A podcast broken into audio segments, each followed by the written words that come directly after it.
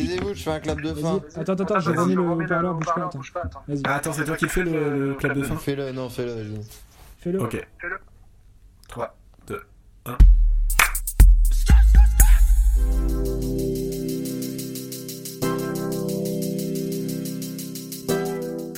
La génération 99 représentée autour du micro SQ aujourd'hui. Salut à tous.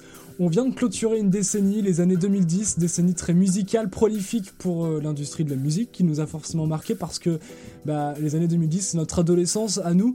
On avait 11 ans en 2010, alors depuis nos, nos goûts ont un petit peu changé. Aujourd'hui, on vous parle donc des sons qui ont marqué pour nous la décennie. C'est donc un SKU un petit peu spécial, vous l'avez compris, dispositif en plus exceptionnel pour ce SKU, puisque bon, moi je vous parle depuis Paris, mais Léo est lui à Toulouse. Salut Léo Bonjour à tous, salut tout le monde. presque 700 km, je crois, nous sépare un peu de, de, de Ah ouais. Toulouse. Le Donc- mec il a mis dans Google Maps et tout quoi. Ouais, j'ai- beaucoup travaillé, c'est ce que. Et en direct de Paris, parce qu'on est un petit peu loin, euh, grève des transports oblige, euh, on n'a pas forcément pu se déplacer. Quentin est avec nous. Salut Quentin. Salut, bonsoir à tous. Euh, on va, on va Combien de commencer. kilomètres euh, là Tristan? À peu Ah, près putain. 7, je crois. Ouais, non, plus, plus, Plus, tu penses Ouais. Ouais, Très bien. Ouais. En, en Ah, quel- ça va vite, à, ça va vite à Ça Paris. va vite à Paris, ouais. Euh, ben, Quentin, on va commencer par toi. Qu'est-ce qui pour toi a marqué la décennie, euh, les années 2010 de la musique? Bah alors, euh, je pense comme vous, on a eu un petit peu de mal à se, à, choisir, à vraiment à trancher sur le top, sur le top 1, sur l'artiste qui nous a marqué. Donc moi, j'ai plutôt envie de faire un petit top 3, euh, et de parler après de, mon artiste favori. J'ai envie de parler tout d'abord de, de mon troisième choix qui serait Philippe Catherine. Ça, ça- je vais parler de titres très Ça franco-français. m'étonne pas. hein. hein. Voilà. Ça m'étonne pas trop, Parce que moi j'ai eu mon premier compte Deezer. Euh, voilà, euh, j'avais euh, j'avais 11 ans, je crois bien, et puis euh, Philippe Catherine, ça devait être le premier artiste euh, qui, qui a dû rentrer dans mes playlists. Et ouais les gars, déjà 11 ans, moi j'écoutais Philippe Catherine, donc euh, Putain, on n'a pas les mêmes musiques dans notre playlist ah, on n'a pas les mêmes 2012. hein. musiques, hein, je crois bien. hein.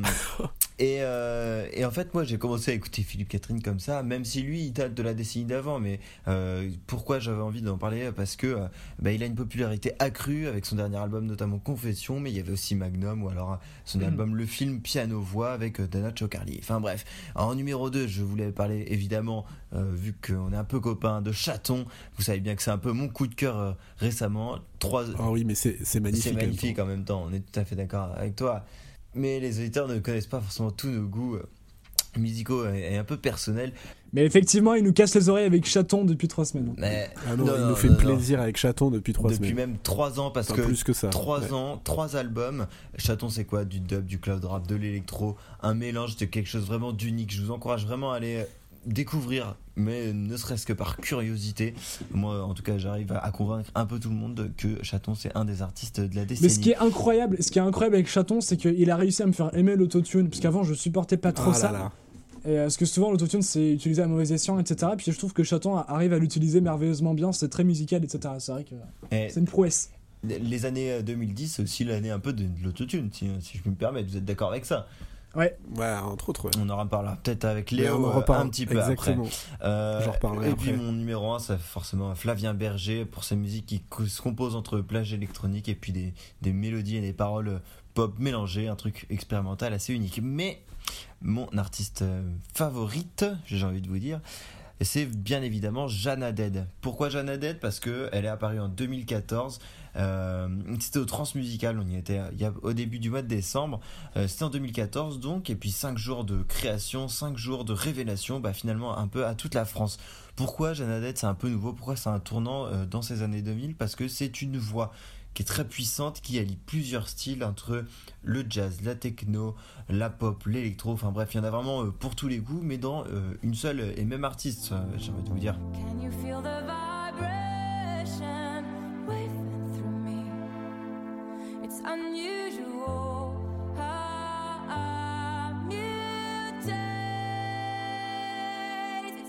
Ça fait vraiment un, un mélange explosif. Elle a une énergie dingue. Voilà. Ouais, mais pas c'est- ouf c'est- comme re- remarque, mais. Non, non, mais euh, sur c'est- scène c'est- c'est assez c'est incroyable. Et voilà, et justement, euh, sur scène, et ben, euh, on la retrouve. J'ai pu le vérifier encore récemment. Je l'ai vu deux fois sur scène avec son premier album et deux fois avec son second. Euh, voilà, où il y a une, une, un, un renouveau dans ce second album avec une Jeannette qui arrive à, faire danser euh, tout son public, public qui est d'ailleurs euh, grandissant. Les, les salles sont combles, ses tournées sont complètes, et puis tout le monde, tout le monde danse à fond. Voilà, on sort pas indemne d'un concert ou même de ses albums. Il y a une énergie, il y a une puissance que, que peu de voix ont. Puis une dernière chose, peut-être que je me trompe, je vais avoir peut-être euh, besoin de, de votre avis, mais j'ai l'impression que depuis 2014, en tout cas depuis que Jeanne Haddad est, est apparue, il y a eu euh, une multitude d'autres artistes féminines qui sont un peu euh, apparues comme ça à la suite.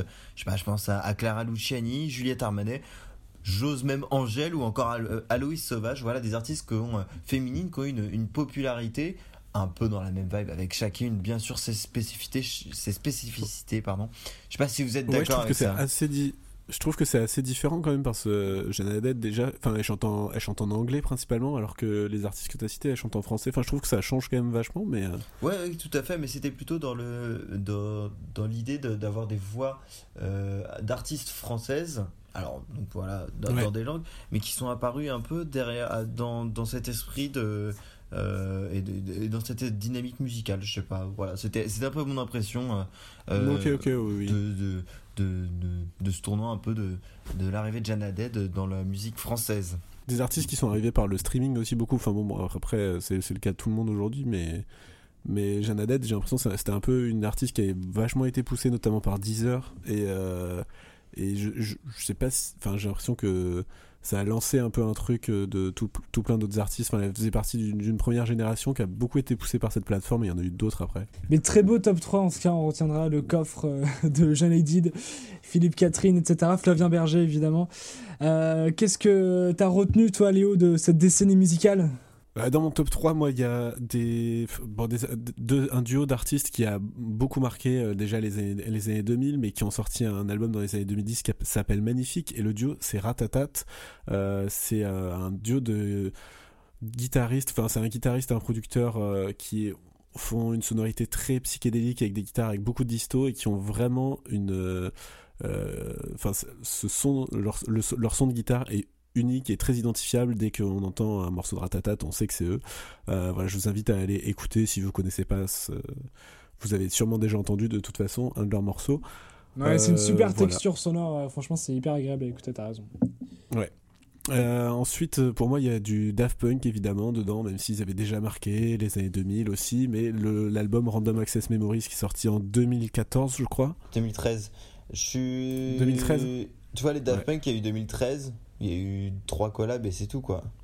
Ah, il y a rien eu d'autre, hein, mais euh, pour moi, l'album Random Access Ouais, Memories en qu'il est 2013, marquant, ouais. Il a, enfin, je le réécoute encore aujourd'hui comme s'il était sorti euh, hier. Et pour moi, il y a, bon, évidemment, il y a le morceau euh, Get Lucky euh, qui est passé par, qui a été playlisté partout en radio, qui, euh, qui est beaucoup passé. Mais il y a- pour moi, il y a des trucs qui ont marqué, euh, Ouais, qui ont marqué cette décennie, rien qu'en Mhm. un album, et c'est fort. C'est vrai.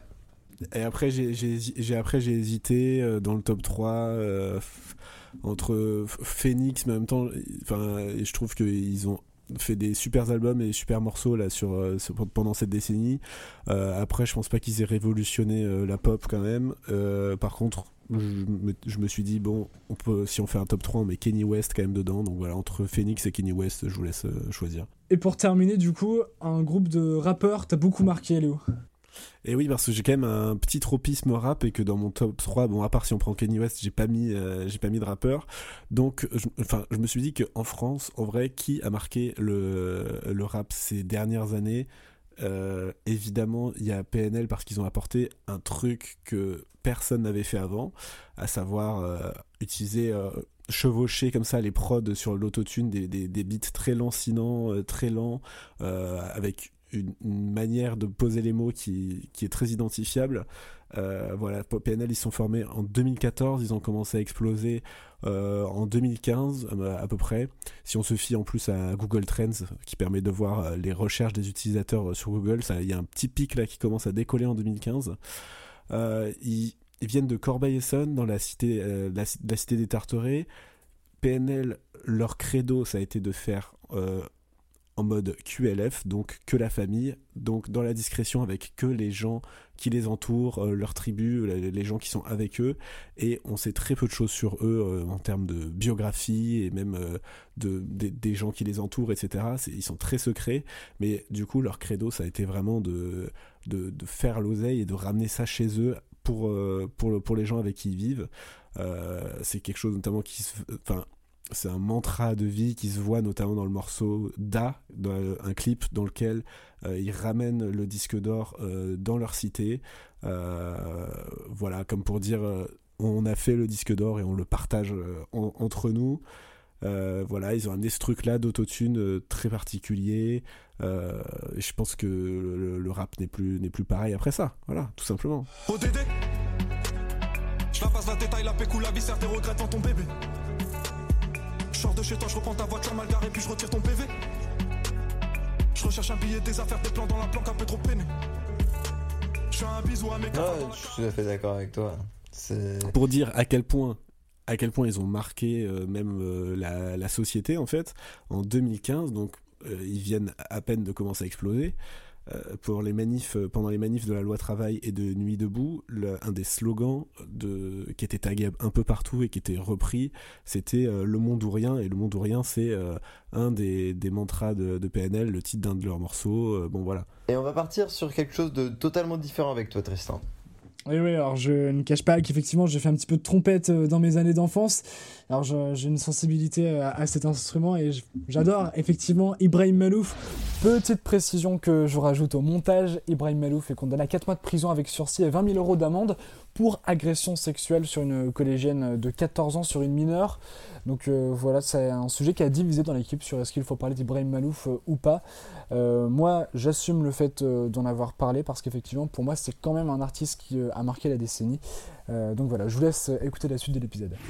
Je pense que les années 2010 pour lui, ça aura été euh, eh bien, les, années de la reconnaissance auprès du grand public parce que ça a été la révélation instrumentale de l'année en 2010, les victoires de la musique qu'il a reçues en 2014, plus le César de la meilleure musique originale aussi, parce qu'en fait il a écrit plein de musiques de films, il a tourné dans plein de festivals de l'été. Enfin, c'est vraiment un artiste qui s'est fait reconnaître auprès du public et auprès aussi de ses pairs. Et à noter aussi, évidemment, ses multiples collaborations. Il a collaboré avec euh, plein d'artistes, hein, Juliette Gréco, qui est encore malade, Ulysses, M, Mathieu Chédid, euh, et puis même Eddie Mitchell. Il a fait, euh, qui peut se targuer d'avoir fait une euh, collaboration avec Eddie Mitchell Il manque Euh, plus que Johnny en fait, c'est ça? Merci. Et voilà, donc tout le monde veut s'offrir son feat en fait avec euh, Ibrahim Malouf excellent parce qu'il a un peu sa, sa patte musicale, il a un style qui est reconnaissable entre mille. Bah oui, parce que sa trompette est dotée d'un quatrième piston. Euh, normalement, une trompette, euh, pour ceux qui ne connaissent pas forcément l'instrument, il n'y a que trois pistons pour euh, faire à peu près l'ensemble des notes. Et bien lui, il en a quatre. C'est son père qui a construit cette trompette-là. Et cette, trompe et cette trompette avec quatre pistons, ça lui permet de jouer des, ce qu'on appelle des quarts de ton. Et en fait, c'est ce qui crée ces sonorités un petit peu orientables, euh, orientales, pardon, impossibles à faire à la trompette euh, classique. Alors, euh, si ça vous intéresse, euh, comme c'est son père qui l'a fabriqué, c'est un modèle unique. Donc, désolé, vous la trouverez pas dans donc le si ça commerce. vous intéresse vous pouvez pas l'acheter c'est ça Vous ne pouvez de, pas l'acheter. nous raconter Voilà, là C'est introuvable dans le commerce. Quelques titres à vous conseiller. Donc d'Ibrahim Malouf, l'incontournable Beyrouth. Euh, Beyrouth, c'est une musique très émouvante. Je pense que si vous ne connaissez pas Ibrahim Malouf, allez écouter Beyrouth. Alors Beyrouth, c'est la ville où il est né. Euh, la musique, elle est sortie en 2006. Son clip, il est sorti en 2013. Et en fait, euh, dans cette, euh, dans cette euh, musique, il dépeint la découverte, sa découverte de Beyrouth quand il avait 13 ans, parce qu'il est né là-bas, mais après il a vécu ailleurs. Et il y trouve, quand il a 13 ans, une ville meurtrie après un attentat à la voiture piégée. Et il, y découvre en fait des bouts de corps humains qui traînent encore par terre, etc. Enfin bref, une vision d'horreur. Et donc il, il en fait une musique qui est absolument magnifique à écouter pour, pour découvrir Ibrahim Malouf. Et puis une deuxième musique d'Ibrahim Malouf à découvrir, je pense qu'il faut écouter aussi Too Sorry, avec euh, toujours mon accent anglais euh, ah oui, qu'on peut Ah oui, écouter à et la chaque version épisode. live hein, s'il vous plaît La version live qui est encore plus, euh, ouais, qui est incroyable. Euh, qui est, en plus, pour la petite anecdote, voilà, j'ai eu la chance de jouer avec Ibrahim Malouf sur scène avec mon école de musique. Parce que voilà, un, un de nos profs le connaissait et il, a, il nous a fait jouer avec plusieurs de mes collègues dans mon école de musique sur scène. Derrière lui, on faisait des boucles en fait. Donc écoutez True Sorry, écoutez les boucles derrière, bah moi je faisais ça et j'étais pas peu fier.